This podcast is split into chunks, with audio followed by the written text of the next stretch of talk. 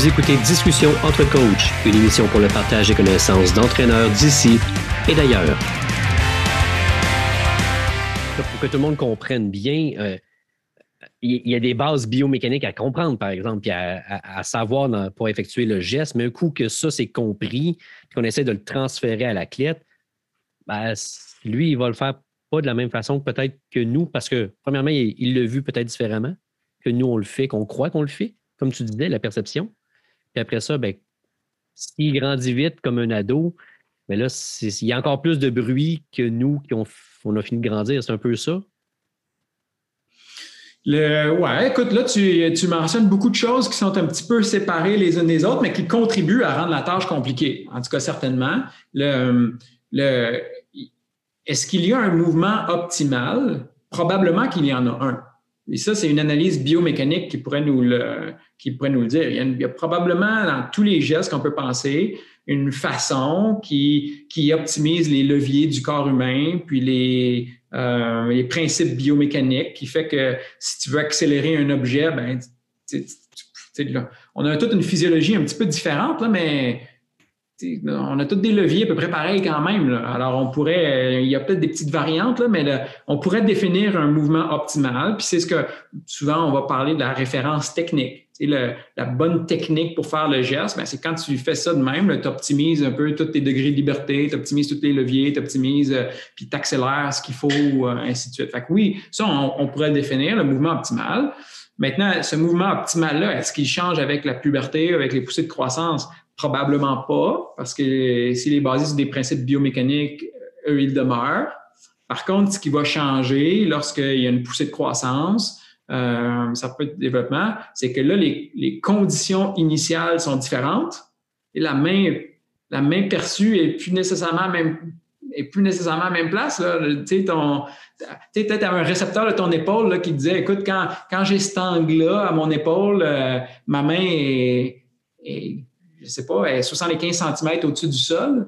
Mais là, si tu as pris deux pouces, là, euh, la même angle, euh, là, tu es rendu à 70 cm au-dessus du sol. ta main vient de baisser un peu. Fait que là, il faut, que tu recadres ton système de référence. De dire, écoute, quand je sens ça, ça veut dire que ma main est là, là, mon bras est là, il n'est plus, plus exactement là où il était avant pour les mêmes sensations sensorielles. Fait que ça, c'est une chose à ajuster. L'autre chose aussi, quand, quand tu grandis, tu deviens un peu plus fort, euh, ben là, si quand hier, je mettais 10% de ma force, puis la balle, elle partait à 5 mètres devant moi, mais ben là, si je suis plus fort aujourd'hui, le même 10% de ma force proportionnelle là, en valeur absolue, c'est plus. Là. Fait que la balle va aller plus loin. Là. Fait écoute, ça se peut que tu manques la cible parce que là, tu as trop. Fait qu'il y, a ça aussi. Il faut que, faut que tu apprennes à reparamétriser un peu ton mouvement sur la base de ta, physiologie qui, qui change. Fait que ça, ça, ça ne change pas la technique optimale. C'est sûr que ça vient lancer un bâton dans les roues un peu de ton évaluation des conditions initiales puis des paramètres à mettre. Euh, c'est le bruit que tu parlais dans le, dans le geste, c'est ça? dans ce cas-là, dans ce cas-là, euh, le, bruit n'est pas particulièrement plus grand, c'est juste que là, tu n'as plus, plus, le bon, plus la bonne référence. Là. OK. Donc, pour un entraîneur, pour savoir le bon mouvement optimal, il faut qu'il comprenne les bases biomécaniques derrière le mouvement. Ouais. Alors là, ça te prend un bio, là, ça te prend pas quelqu'un comme moi. Ça, ça te prend un biomécanicien. Il va te le dire. Ouais, c'est ça. Ou une biomécanicienne, évidemment. quand tu regardes euh, ben, plusieurs vidéos, tu essaies de comparer, parce que pour un entraîneur qui n'a pas accès à, ça, un biomécanicien, euh, compare plusieurs vidéos en disant Ouais, ça, ça a l'air le plus optimal possible. Comment l'entraîneur pourrait savoir c'est quoi le mouvement optimal s'il n'a pas accès à ces données-là? Oh, ben, habituellement, les, les, les, formations d'entraîneurs plus techniques, là, on s'évertue à, à, passer ça, la bonne technique. Euh, généralement, je ne peux pas parler de tous les sports, mais beaucoup de sports vont avoir un, manuel de référence là, qui, qui décrit euh, image à l'appui euh, le, le, modèle de référence. après ça, ben, ça peut changer un petit peu en fonction des pays, peut-être aussi. mais moi, je dis, ben, écoute, André, je te dirais, oui, tu peux tu peux le faire do it yourself, là, puis trouver des vidéos, puis de le refaire, mais oui, mais tu peux pas, pas besoin de réinventer la roue non plus. Là. Tu peux te trouver un bon référent technique puis partir avec ça. On va retourner cogner à notre fédération pour qu'ils nous ressortent des manuels techniques qui n'existent plus euh, en volée. C'est euh, la technique a comme disparu de la formation totale. Fait qu'on est rendu plus à l'art de coacher, l'œil de l'entraîneur, mais tout ce qui, en fait, tout ce que l'entraîneur recherche, c'est faire les bons mouvements. Ça, on le, le voit malheureusement plus, ou presque plus.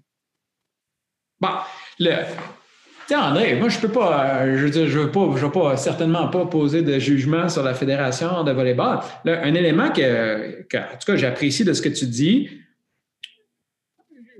puis là, c'est là, je sais pas le scientifique qui parle, c'est Maxime avec euh, le peu d'expérience que j'ai, mais c'est vrai que c'est vrai que des fois, les, on, on aime ça, la technique, les coachs. On, va, se le dire, on aime ça. Moi, moi inclus, là. Un peu même. C'est comme ça que j'ai. Moi, c'est comme ça que j'ai. Je, me suis pris au jeu du coaching. C'est ça. Des, puis peut-être qu'on. C'est vrai que peut-être qu'on met beaucoup l'emphase sur la sur l'acquisition de la technique parfaite.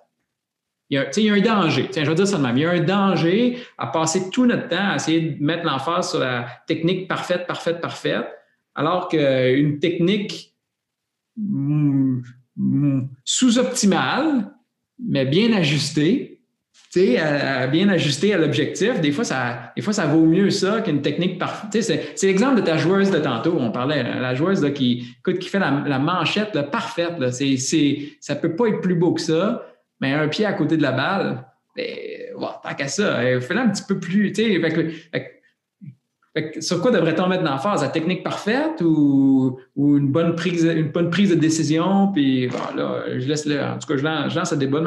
Mais, mais, mais, cela étant dit, quand tu vas coacher le service, c'est sûr que tu ne vas pas dire, il n'y a pas une joueuse que tu vas dire, euh, garde tes deux pieds au sol pour frapper à balle. Peut-être pour faire un drill, peut-être pour ça, mais à un moment donné, la, écoute, j'ai jamais vu, en tout cas, j'ai pas vu aux Olympiques encore. Euh, un ou une joueuse de volleyball faire un service et deux pieds à terre. Pourquoi? Parce que les gens se rendent compte que, écoute, si tu sautes, tu vas avancer un peu sur le terrain, déjà, tu vas aller plus vite, tu vas gagner un petit. Fait à un moment donné, ça, si ton but, c'est de frapper à balle fort, là, ça travaille dans ton. Et puis, j'ai jamais vu personne encore faire un service au volleyball, de pas avoir fait une préparation de, de tourner le torse un peu, préparer à la main. Pourquoi? Ben, c'est parce que quand tu vas tourner, tu vas avoir une rotation, tu vas étirer le bras, tu augmentes la vitesse de ta main, tu augmentes la vitesse de la balle après. Tu sais, fait que, un moment donné, c'est quoi le mouvement optimal? Je ne sais pas, mais il y a deux, trois principes biomécaniques là, qu'indépendamment de l'individu, tu es aussi bien de mettre en place ceux-là parce que euh, ça, va affecter la vitesse à laquelle, euh, à laquelle euh, l'objet va se déplacer dans un contexte où la vitesse à laquelle il se déplace est essentielle, ou c'est un des facteurs déterminants de ta performance. après ça, tu peux débattre. Tu vas dire, OK, ben moi, je préfère un service moins fort, mais plus précis. C'est correct. Là, ça, c'est des, ça, c'est des débats de coach c'est des débats de coach puis de ce que tu veux faire, tout ça. Mais si tu mais, mais c'est indéniable que si tu dis, écoute, un service qui vient vite, là, c'est plus dur à retourner. Fait que moi, il y a un avantage à frapper à balle fort, ben, à un moment donné, tu peux pas t'ostiner longtemps sur comment, comment faire pour la frapper fort, la balle. ah, tu as raison. Puis tu as, raison. Des fois, il faut peut-être regarder le geste sous-optimal, comme tu dis, mais avoir un résultat que, chercher le geste parfait qui on n'a pas de résultat. Les, les Français étaient très forts là-dessus. Euh, les autres, tant que la balle euh, était marquée, peu importe comment c'était fait, bah, c'était plus ou moins grave. Le, résultat étant qu'il y avait le point. Fait des fois, il faut peut-être. Euh, tu as raison, il faut peut-être aller chercher le moins, moins parfait possible. Ben non, mais tant que tu ne te limites pas. Tant que tu ne te limites pas, parce qu'à un moment donné, tu as beau dire euh, OK, ça c'est sous-optimal, mais ça marche, mais là, ça marche-tu parce que l'autre équipe n'est pas bonne? ouais. Non, mais tu vois ce que je veux dire? Je veux dire, on, a fait quelque chose, là, parfait, là, un peu comme on parlait tantôt. Là, là on, a, on a été chanceux, on a mis quelque chose en place, on a pris l'avant sur tout le monde. Puis là, c'est pas parfait, mais c'est pas parfait, mais ça marche, puis on gagne, puis on gagne. Euh, bon, mais là, ça veut pas dire que tu settle pas pour, tu contente-toi-en pas, là. Tu dis, c'est pas parfait, mais écoute, essaie de l'améliorer pareil, là, parce que sinon, peut-être que peut-être que là, demain, les autres, ils vont se réveiller, puis là, tu vas être fait. Là. Fait tu es aussi bien de. Ouais, c'est là. Mais, là, rendu là, ça c'est. Là, j'ai pas d'opinion là-dessus. Là. Je veux dire, ça, c'est. À chaque coach son, son plan de match. Exact. Dans, le, dans la façon d'acquérir le mouvement, euh, avant, on parlait beaucoup de décortication du mouvement. On est rendu où là-dedans dans ce. Là, on parle plus d'un geste global, en fait, du côté du volleyball, mais est-ce que tu crois que pour l'apprentissage, décortiquer certaines phases du mouvement peut être encore bien? Il y a peu d'études hein, qui montrent des, euh, résultats, euh, des bons transferts de cette technique-là entre la pratique et euh, le contexte réel dans lequel il doit être fait, c'est-à-dire aussi quand le, geste est, fait dans, son ensemble. Alors, il y a peu d'avantages à le faire. Ça ne veut pas dire qu'il ne faut pas le faire, mais le, mettons, le, les, études qui se sont portées là-dessus, il, il, semble indiquer que c'est une bonne idée de décortiquer si la tâche est très complexe, donc elle a beaucoup de composantes, il y a beaucoup d'éléments qui doivent être faits en même temps, et qu'elles n'interagissent pas ensemble ou peu entre elles. Et donc, si chacune, des composantes a peu d'incidence sur celle qui va être faite après, bien là, de décortiquer, c'est probablement pas une mauvaise idée. Écoute, j'essaie de penser, puis des exemples sportifs, il m'en est pas venu des tonnes, mais peut-être le, plus euh, euh, obvious, désolé pour l'anglicisme, euh, évident, pardon, imagine, tu es, en escalade, apprendre à faire un nœud en 8. Et un nœud, c'est une série de mouvements. C'est une série de mouvements que tu dois faire. C'est assez complexe parce qu'il y en a plusieurs à mettre en, mettre en place. Mais chacun des mouvements n'interagissent pas vraiment parce que une fois que tu as fait un mouvement, tu peux, tu peux prendre une pause si tu veux, puis c'est pas très grave, ça n'empêchera pas le, prochain mouvement d'être réalisé. Fait que ça, c'est une tâche qui est quand même complexe, mais les différentes composantes interagissent peu entre elles, ou pas dans ce cas-là. Alors là, tu pourrais décortiquer. Mais dès que tu arrives dans une tâche qui est plus complexe, puis que les, les éléments sont ensemble, là, tu es, aussi bien de toujours le pratiquer euh, en, aussi bien de toujours les pratiquer euh, liés parce que, parce que ajuster un en fonction de l'autre, ça fait partie de ce que tu apprends. au tennis, tu fais un service, ben, apprendre à ajuster la frappe de raquette en fonction de où tu as envoyé ta balle pour vrai, ça fait, ça fait partie de ça fait partie de la, clé du succès. Alors, de, pratiquer tout séparément, tu encore là, tu vas avoir de l'air séparément, chacun des composants vont probablement s'améliorer beaucoup, puis tu vas avoir de l'air très bon, puis tu vas avoir des gains de performance. Mais ce qu'on se rend compte, c'est que quand tu essaies de remettre tout ça ensemble, après ça, les gains, ils, ne suivent pas tout, parce qu'il te manque l'interaction entre les parties, l'ajustement entre les parties. Alors, dans la, tu sais, euh, il y a peu, dans le domaine sportif, il y a très, très peu de, moments où ça vaudrait la peine de décortiquer.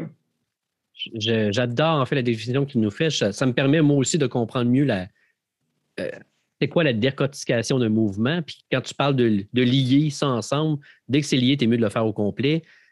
Euh, fait que si on, au volet, on attaque en sautant, on est mieux de pratiquer l'attaque en sautant. Mais, pas être, mais, pas être, sur une boîte puis soigner des balles. Parce que le. Euh, en fait, parce que quand on attaque sur, sur une boîte, mais quand on va sauter, quand on va intercepter la balle, notre mouvement va changer, il va être lié ensemble. Mais oui, mais oui, c'est ça. Euh, puis à quelque part, ta, ta préparation de frappe, puis ta frappe, il faut que ça soit timé avec ton saut. Et idéal, mettons, mettons, mettons, dans le monde idéal, j'imagine tu veux sauter au, à hauteur maximale. quand tu atteins le, plus haut, c'est là que tu veux frapper. Mais il faut, que tu apprennes à timer. encore faut-il t'apprendre à timer les deux. Là. Ça, ça, se pratique un peu. Puis qu'est-ce qui arrive si en, si tu es un petit peu enfargé ou, ou tu t'es fait prendre à contre-pied, tu as sauté, mais tu n'as pas sauté, tu pas sauté ta pleine hauteur parce que tu n'étais pas bien placé avec tout ça. Mais là, il faut que tu apprennes à ajuster. Là, ton timing est différent. Il faut que tu apprennes à ajuster ce timing-là en fonction. Il faut que tu pratiques tout ça. Vraiment intéressant. En fait, c'est ça. Ça me, euh, ça me permet de mieux comprendre pourquoi le geste global est, devenu ben, la chose qu'on enseigne versus quand moi j'ai appris, on décortiquait tous les mouvements. Oui. Mais c'est coûteux en termes de performance durant la pratique, sans équivoque. Encore une fois, oui. On revient toujours à ce point-là. Hein. Quand on apprend, ben, ouais, C'est pour, ben, pour, ça que je suis parti, tu sais, l'idée apprentissage, performance. C'est important de, important de, dissocier les deux. Est-ce que, euh, on a parlé du mouvement optimal de l'athlète, mais ça nous arrive d'avoir dans notre gym quelqu'un qui a appris une mécanique déficiente. Comment on peut arriver à travailler le mouvement optimal de l'athlète qui a appris une mécanique déficiente. Est-ce qu'il faut. Euh, ben, est-ce qu'il ne peut pas oublier, hein, c'est le mouvement qu'il a fait? Donc, quand on lui réapprend, comment on peut faire pour optimiser les choses? Je ne sais pas trop. Je ne sais pas trop. Très. Non, mais c'est, très, très difficile. Très difficile. Puis tu l'as dit, comme on ne désapprend pas, puis on s'en rappelle. Euh, ouf. Puis en plus, si ça fait longtemps qu'il le fait, euh, il a c'est bien ancré. C'est drôle, André, parce que cette question-là, elle est cruciale dans la vie d'un entraîneur parce que ça, ça arrive, à moins que tu aies la chance de prendre des jeunes du début, là, puis des suivre toute leur carrière, puis là, tu leur as fait un travail top-notch. On a, toujours travaillé avec quelqu'un qui a développé un petit, un petit défaut. Appelons ça de même, ou qui a une technique sous-optimale. On sait qu'il y a mieux. Alors, ça fait partie du travail. Puis, il y a, curieusement peu d'études qui ont été faites là-dessus. De dire comment on, comment on, c'est quoi la meilleure façon de travailler, hormis tout, mettre en place toutes les autres, euh, toutes les autres recommandations éprouvées, là, mais sais, qui ont regardé spécifiquement cette question-là. Alors, c'est pour ça que j'ai pas vraiment de, j'ai malheureusement pas vraiment de réponse, mais j'aurais une, piste peut-être. Si, euh, si quelqu'un avait le goût de faire un doctorat euh, dans ce domaine-là, puis faire un peu de recherche, là, moi, la, piste que je, suggérerais, c'est le. Ça, revient à ce que je disais tantôt. On a tendance à pas mal toujours faire la même affaire. Tout le temps. Bon ou mauvais, là, on, est, on est assez. On a un peu de variabilité entre nos mouvements, mais quand on regarde notre portrait global de mouvement, on, est dur à faire changer. Fait que n'importe quelle stratégie, qui nous amènerait à, qui nous forcerait à faire quelque chose d'autre, pour le meilleur ou pour le pire. Mais juste dire, écoute, là, va te mettre dans un contexte, peut-être en, ayant une approche par contrainte, mais je vais te forcer là, aujourd'hui à faire le mouvement là, comme tu le fais jamais. Puis je vais espérer qu'en faisant ça, à un moment donné, la portion qui est sous-optimale, tu, tu, par chance peut-être ou par contrainte, tu, tu pognes la, la, penchant optimale de ça. Tu as, toujours ton coude de même, je dis de même, mais là, personne ne nous voit, tu as toujours ton coude dans le mauvais axe. mais je te mets dans un contexte où là, à un moment donné, tu vas finir par le mettre dans un autre bar, puis tu vas faire Colin, je peux, je peux faire ça comme ça aussi. Ça ne donne pas un résultat catastrophique, peut-être même meilleur. je pense que j'ai le goût d'essayer de le refaire. J'ai le goût d'essayer de le refaire. J'ai le goût d'essayer de le Puis à un moment donné, ça serait la piste, moi, que je, proposerais. En tout cas, sortir du sortir de la tranchée. Tu sais, les Anglais, ils disent you're stuck in a rut. Souvent, le mauvais c'est un rut. Là. Ben, tu sais, n'importe quoi que tu peux faire pour le sortir de là, je pense que tu ne perds pas ton temps. Mais ça, c'est mon opinion personnelle. Euh, j'avais lu la Fédération française de handball avait fait une étude sur, euh, sur le mouvement, puis il disait qu'à partir de 20 ans, si le mouvement était acquis de façon euh, sous-optimale, qu'il y avait n'y de aucune chance, en fait, de, pouvoir le changer pour arriver à une mécanique qui était optimale. quand j'ai des athlètes, moi, de 17-20 ans, j'ai toujours cette crainte-là, mais, mais comme tu dis, on essaye de, les aider le plus qu'on peut. Des fois, ça fonctionne, des fois, ça ne fonctionne pas. Écoute, moi, je suis, je, je suis dans le milieu de l'éducation, alors euh, je crois qu'on peut, on peut apprendre, qu'on peut changer. Euh, peut-être que je suis un believer un peu, mais je pense pas qu'il faut, je pense pas qu'il faut désespérer parce que tout le monde est comme ça. Il n'y a jamais personne de parfait. De toute façon, on fait partie du jeu. on est aussi bien de, si on, si on abandonne puis on peut pas changer, il ne restera plus beaucoup de, il ne restera plus beaucoup de jeunes dans le système sportif. faut, Sachant qu'il y a un entonnoir hein, vers euh, les meilleures équipes, la masse rétrécie, on peut pas tout avoir. Euh. C'est pas, euh, c'est pas, pas Tiger Woods qui, avait gagné quelques championnats, puis à un moment donné, il s'est réveillé, puis il a décidé qu'il voulait changer son swing parce qu'il il y avait quelque chose qu'il n'aimait pas dedans. Euh, alors, il était, à cette époque-là, il était au sommet du sommet, puis il trouvait encore qu'il avait une mauvaise habitude. Alors, ça, ça fait partie du. Alors, en tout cas, il y aurait, il y aurait, il y aurait lieu de, faire de. C'est peut-être là la prochaine étape. Tu sais, dans le domaine de. Peut-être c'est là qu'il faut pousser la recherche dans le domaine pour être capable de, trouver des, stratégies spécifiques, euh, spécifiques pour ça. Hmm. Si on a quelqu'un à l'écoute qui veut faire partir un doctorat, on te l'envoie. ouais, en tout cas, ça me fera plaisir d'en parler, c'est sûr. Dans la préparation pour l'enregistrement du podcast avec toi, Maxime, je lisais la théorie optimale de l'apprentissage du mouvement de Wolf Pilote-Waite. Je cherche à optimiser les performances grâce à la motivation intrinsèque et à l'attention portée sur l'apprentissage. Dans cette théorie-là, on parle de trois conditions qui serviraient à optimiser la motivation et l'attention afin d'améliorer les performances motrices à court terme puis l'apprentissage du mouvement à long terme. Puis ces trois concepts-là, c'est les trois conditions, en fait, c'est euh, les attentes élevées, l'autonomie et l'attention externe. Est-ce que, Maxime, tu peux nous parler un petit peu de ces trois conditions-là pour nous aider dans l'apprentissage optimal du mouvement? Ben, leur, euh, leur modèle euh, se veut une proposition pour essayer d'expliquer, je dirais, une, un certain nombre de, de, résultats de recherche qui, qui, touchent sur des thématiques comme ça. Parce que le, l'apprentissage du mouvement, c'est on, est à la frontière avec les neurosciences. On est quelque part entre la psychologie et les neurosciences. Parce que là, c'est une réorganisation plastique du cerveau, comme on parlait un peu précédemment, avec un petit aspect psychologique là-dedans. Les neurosciences, à un moment donné, nos cerveaux, là, on, a toutes des différences un peu individuelles, mais encore, ils sont un peu organisés de la même façon quand même. Alors, euh, mais on se rend compte que les gens n'apprennent pas tout pareil. il y a un aspect un peu psychologique, un aspect un peu plus variable. Euh, fait puis ça, on le voit dans les résultats de recherche. Tu testes, tu testes 10 athlètes, 20 athlètes, euh, même, coach, même drill, même explication, ils, ne vont pas. Ils vont pas apprendre à la même vitesse. Alors, on essaie de comprendre. Pour... Alors, ça, c'est un champ, il y a un champ de recherche qui s'intéresse à ça, c'est de comprendre comment, comment se fait-il que certains apprennent plus vite que d'autres. D'un point de vue identification de talent, c'est intéressant, mais des fois, juste d'un point de vue euh, optimiser euh, l'approche pour chaque personne, c'est le fun aussi. Si je suis capable de comprendre pourquoi lui apprend plus vite, puis lui apprend plus lentement, puis je suis capable de trouver la cause, mais peut-être que je peux régler cette cause-là, puis là, ils vont tous apprendre à la même vitesse. Hein.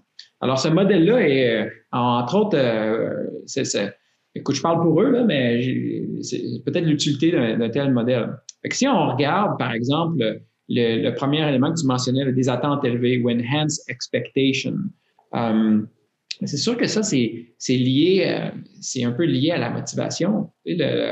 Motivation d'un individu à apprendre, euh, elle, varie, elle fluctue. c'est pas vrai que tout le monde veut apprendre de la même façon. Pas, le même, pas tout le monde qui a le même appétit pour apprendre, ça c'est évident. Puis, puis, puis c'est important de considérer, ça, parce que pour, pour apprendre quelque chose dans la vie, André, le, incluant les gestes moteurs, bien, il, faut, il faut vouloir faut, faut que tu veuilles l'apprendre, sinon tu ne l'apprends pas.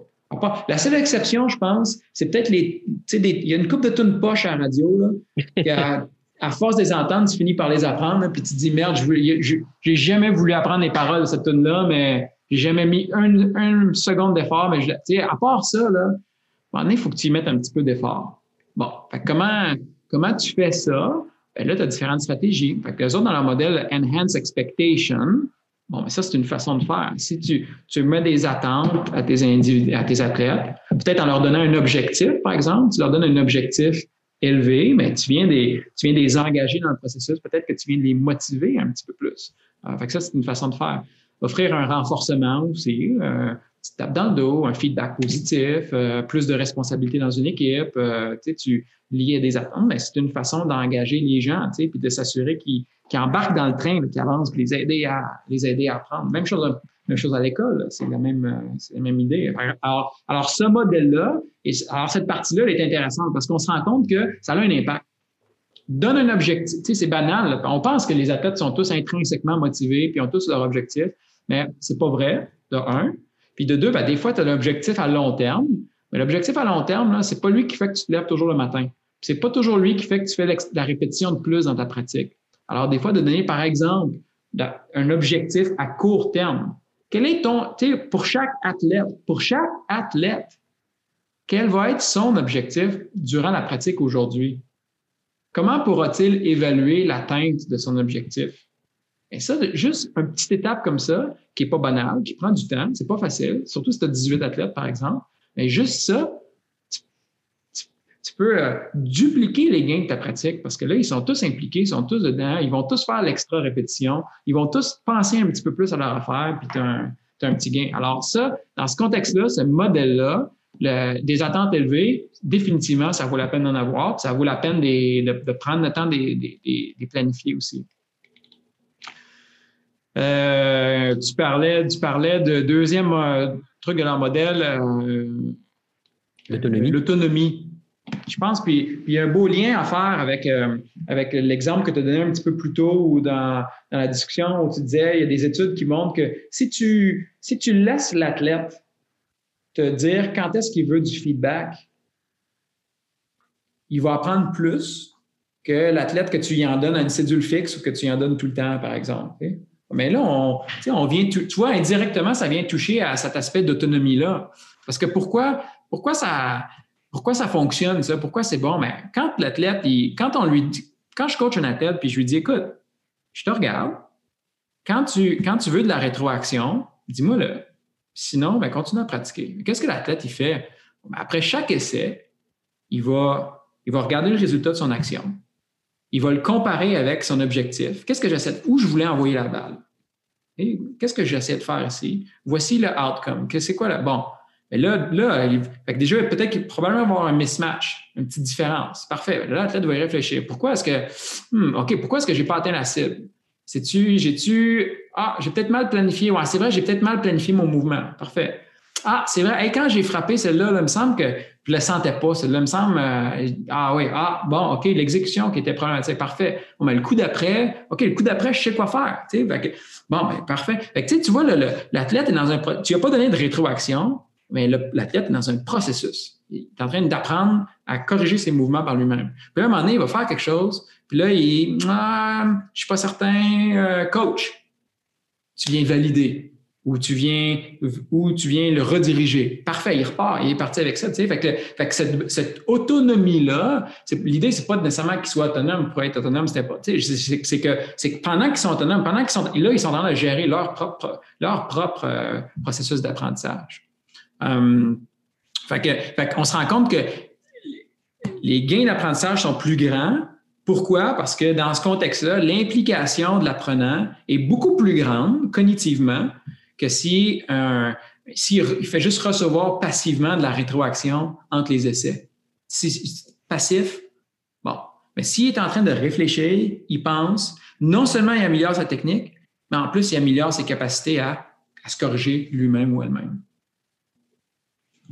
Puis en même temps, comme tu dis, cognitivement, il est, stimulé. Tout à fait. c'est un mot que tu as dit souvent, en fait, depuis le début. Puis je, j'aime bien me. En fait, j'aime ça parce que je peut-être que des fois, les, athlètes subissent l'entraînement au lieu d'être à l'entraînement pour apprendre. Oui. Oui. Puis tu sais, les, études qui montrent euh, que d'impliquer les athlètes dans la planification de la pratique, c'est une bonne chose. Puis on, on plein de. Bon, c'est un peu en lien avec le, désir d'autonomie de ce modèle-là. Bon, il y a plusieurs, il y a probablement plusieurs raisons qui expliquent ça, mais la première chose qui explique, c'est parce que là, ils sont conscients de leur objectif. Ils vont pas planifier un drill pour un. Je veux dire, ils vont pas planifier un. Peut-être au début, là, ils, bon, on va planifier un drill parce que toutes mes pratiques qu'on a fait ce drill-là, on va le faire, mais à un moment donné, ça prend pas trop de temps que tu dis ça la première question que l'athlète va se poser, c'est bon, mais OK, qu'est-ce qu'on fait aujourd'hui? Qu'est-ce que je veux, améliorer aujourd'hui? Bon, déjà, objectif, super. Comment on va y arriver avec ça? Avec, le, drill, le drill, il fonctionne bien. Pourquoi il fonctionne bien? Parce que là, il a compris pourquoi il le fait. Euh, le troisième thème, euh, il porte sur l'attention externe, puis il y a beaucoup de choses que j'ai lues durant les, euh, la dernière année là-dessus. Est-ce que euh, tu peux nous dire l'utilité dans l'application pratique sur l'apprentissage du mouvement d'utiliser plus l'attention externe versus l'interne? Oui, c'est intéressant ça. Ça, c'est intéressant parce que c'est un peu contre-intuitif aussi. Alors, ça vaut la peine de, prendre quelques minutes pour en parler. C'est d'ailleurs, ça, euh, ces travaux de recherche-là ont été, euh, ont été débutés par Gabriel Wolf. Ça a pas mal été elle, la pionnière dans ce domaine-là dans les années 90. Qui, puis elle elle s'est posé la question, ben, écoute, moi, ça me fait sourire quand on y pense, mais la question, elle est bonne. Quand je, OK, je, je, je vais faire un mouvement, quand je fais un mouvement, y porter un peu attention, à moins que ça soit automatique, là, ou là, peut-être, euh, avant que ça, tu y portes attention un peu, tu penses à ce que tu fais, mais à quoi tu à quoi es mieux de penser? Tu, je sais pas, tu frappes un ballon de soccer. Bon, est-ce que tu, lorsque tu exécutes ton mouvement, est-ce que tu es mieux de penser à comment tu, veux dire, la, flexion de ton, ton genou, l'extension de ta hanche, euh, où tu vas mettre tes pieds, euh, tu penses à ton corps, tu, gères, tu gères ton corps finalement. Euh, c'est ce qu'on va appeler un focus qui est interne. Donc, tu portes l'attention sur une partie de ton corps. Ou est-ce que tu serais mieux de porter l'attention sur quelque chose qui est plus externe, dans l'environnement? Sur, ce sur quoi tu veux que ton corps agisse. La balle, le, là où tu veux viser, par exemple. Euh, si tu déplaces un objet euh, en ski alpin, les skis, au lieu de porter attention à tes pieds, porte attention à tes skis. Mais souvent, c'est drôle parce que les deux sont, sont un peu liés. Là. en ski alpin, tes pieds et tes skis sont pas mal. En fait, sont, sont pas mal ensemble. Ils sont pas mal ensemble, ils vont t'attacher un sur l'autre. Ils sont à la même place, pas mal, mais juste changer. Fait que, externe, c'est quand tu portes l'attention sur l'environnement. Puis, ce puis, elle était la première à montrer, puis ça a été reproduit quand même assez souvent par la suite que en termes de, surtout au niveau du contrôle du mouvement, donc ta capacité à exécuter un geste avec, un, avec un peu de précision et de fluidité, elle est meilleure lorsque tu portes attention sur un focus externe, quelque chose qui est en dehors de ton corps, que sur ton corps lui-même qui contrôle l'action. Tu sais, c'est contre-intuitif, mais ça, ça, semble être le cas. Puis on peut même, ça se teste facilement dans son propre salon. Là. Le, je sais, André, tu es, un grand amateur de vin rouge, toi, sur le bord de ton, sur le bord de ton foyer. Ben oui, c'est ça, surtout en cette période hivernale. Là.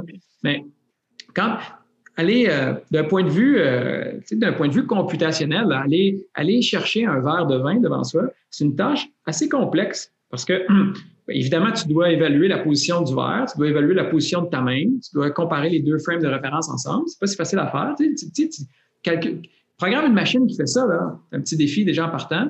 Une fois que ça s'est fait, après ça, tu dois contrôler ton bras. Mais ton bras a beaucoup de degrés de liberté. Euh, ton, fait que tu vas bouger ton épaule, tu vas bouger ton coude, tu vas bouger ta main. Il faut que tu ouvres ta main au bon moment, tu la refermes au bon moment avec la bonne force. Euh, fait tu as beaucoup de segments. Tu sais, quand tu, bon, quand tu vas chercher ton verre de vin, André, tu ne penses pas à tout ça. Hein? Surtout pas après le deuxième. Tu, tu penses à la coupe. Pense à la coupe. Fait que tu as un focus qui est externe. Tu vas, puis tu, finis par toujours l'avoir bien. Là. Tu, manques plus la cible. Mais tu fais l'exercice d'essayer de penser à tous tes segments, essayer de contrôler tous tes segments corporels. OK, OK, là, je vais, je vais OK, que je bouge mon épaule, là, il faudrait que j'étire mon cou. Qu'est-ce qui arrive? Tu vas avoir l'air d'un, vieux robot, là, des, premières générations. Ça va être saccadé, ça va être pas fluide, les, les segments, parce que quand on porte attention à chacune de nos composantes du corps, on le fait moins bien que quand on laisse le cerveau aller sur le pilote automatique, sur ce qu'il, fait. Alors, euh, euh, alors, on est aussi, on est aussi bien, finalement, une fois que le, bien, quand on veut exécuter un mouvement, on est aussi bien de laisser le pilote automatique aller, puis de porter attention plus à ce qu'on essaie de faire. Sur la balle que je veux frapper, sur le ski que je veux déplacer, que je veux tourner, mettre sur des corps, euh, euh, le que je veux envoyer, ainsi de suite. Puis, laisser le cerveau gérer tous les, les, détails compliqués de, calcul pour y arriver. ça, c'est un peu l'idée de la différence entre interne et externe. Il y a un doctorant, en, fait, qui travaille sur le motor learning aux États-Unis qui, euh, qui, a lancé un sondage, quels mots on utilise euh, dans des phases. puis lui, il a marqué au volleyball parce qu'il connaît bien le sport. Puis je trouvais ça intéressant de voir tous les mots qui servaient. Euh, fait qu'à place, euh, pour sauter, en fait, le plus haut possible, ben, à la place de dire à l'athlète, charge tes jambes, assure-toi de grimper avec le basculer les bras, tout ce qu'il disait, c'est pousse le plus fort que tu peux au sol. Et quand il faisait les, tests, après, il se rendait compte que la personne que tu lui disais pousse le plus au sol sautait plus haut que celui que tu disais charge, puis oublie pas de basculer tes bras vers le haut. Ouais. C'est quand même fascinant. Comme tu dis, c'est contre-intuitif. Ouais. Ou, puis, ah, on, pourrait on pourrait dire aussi, essaie d'amener tes espadrilles le plus haut possible dans les airs. Exact. Ça, c'est notre exemple de. Ouais. c'est fascinant. Fait que dans la mesure du possible, lorsqu'on est capable de donner des, cues ou un peu des instructions qui, qui, ne, qui n'amènent pas l'emphase sur un segment du corps, mais plus sur le résultat, de de l'action, on, se rend compte que le, contrôle du mouvement est meilleur. On n'a pas trop parlé de contrôle aujourd'hui, mais on pourrait dire comme l'exécution elle est meilleure. Puis ça semble avoir des effets bénéfiques aussi sur l'apprentissage par la bande. Ça serait euh, intéressant, euh, en fait, de se faire une banque de mots comme ça comme entraîneur. Puis tu vois, suite à ça, moi, c'est ce que je me dis. Il faudrait que je me fasse une petite banque de mots pour aider l'athlète à atteindre peut-être un meilleur résultat sans qu'elle focus sur elle. Ça vaut la peine d'essayer. Je, te ferai un résumé euh, lorsque j'aurai fait ça. En fait, lorsqu'on retournera en entraînement. Mais j'ai pas trop de doute que ça va marcher, en fait, parce que ça a été, euh, ça a été fait puis refait, ces études-là, puis c'est assez constant. Euh, alors, j'ai pas de doute que tu vas avoir des effets bénéfiques. C'est des choses que, sincèrement, ça fait. J'ai fait quelques niveaux là, puis quelques formations. C'est des choses que je pense qui seraient intéressantes dès le départ d'apprendre, en fait, euh, au lieu d'attendre, euh, ben, dans mon cas, de l'apprendre par moi-même. Mais euh, je, pense que c'est des trucs bénéfiques qu'on aurait intérêt à mettre rapidement en place comme entraîneur. Ben, moi, j'espère, puis c'est certain que là, je suis biaisé, puis je prêche pour ma paroisse, André, mais je crois puis j'espère. Mais mettons, je crois que les, les prochains, euh, euh, les prochaines grandes améliorations qu'on pourrait faire à l'entraînement, c'est en, en, pensant un petit peu plus à l'apprentissage du mouvement, bien, en y mettant un peu d'énergie, puis peut-être même des ressources aussi là, auprès d'équipes sportives. Euh, dans les dernières années, euh, on a vu des gains euh, assez marqués là, en termes de, de, de, performance qui étaient liés à la physiologie de l'exercice, euh, liés avec la nutrition, par exemple. Euh, maintenant, la plupart des équipes ont un, un, préparateur physique, puis même des fois un physiologiste qui travaille avec eux. On va voir souvent, c'est pas rare de trouver un nutritionniste aussi, puis ça, ça travaille un peu de concert. Un psychologue sportif.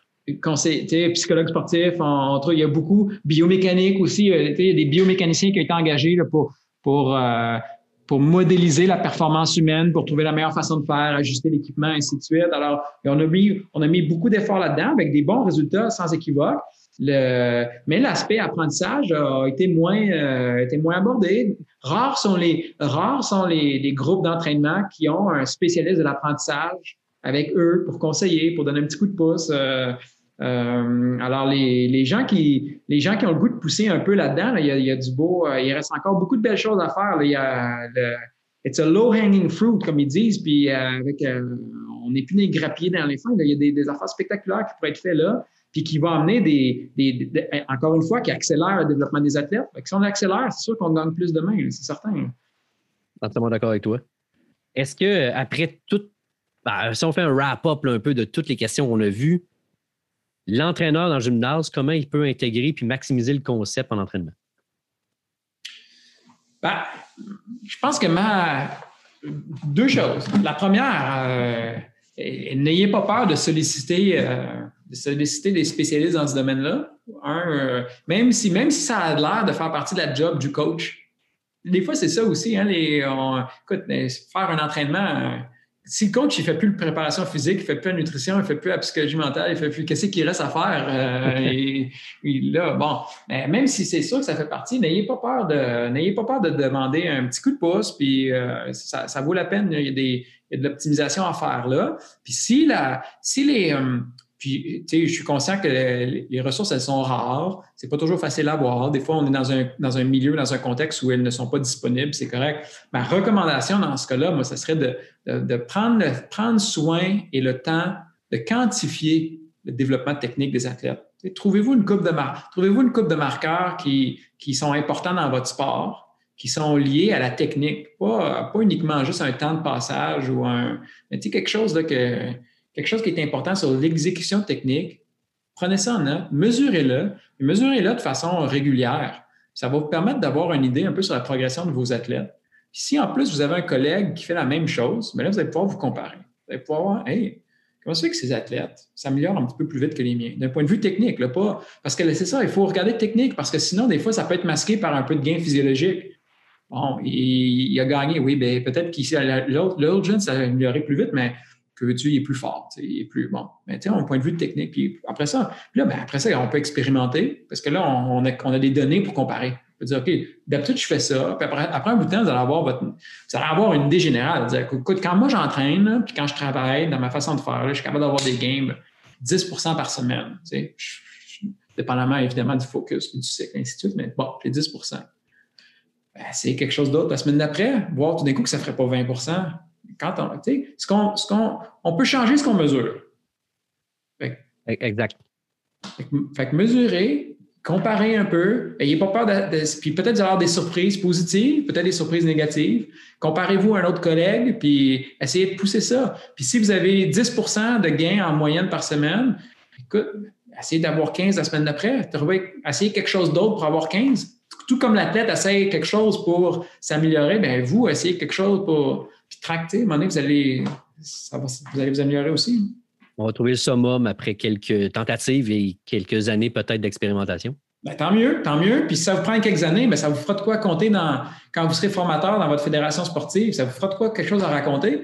De dire, euh, de raconter un peu ce cheminement-là, puis de dire, ben, au début, je faisais ça, puis ça donnait ça. Regardez, maintenant, je fais ça, puis là, tu sais, chiffre à l'appui, ça fait mieux.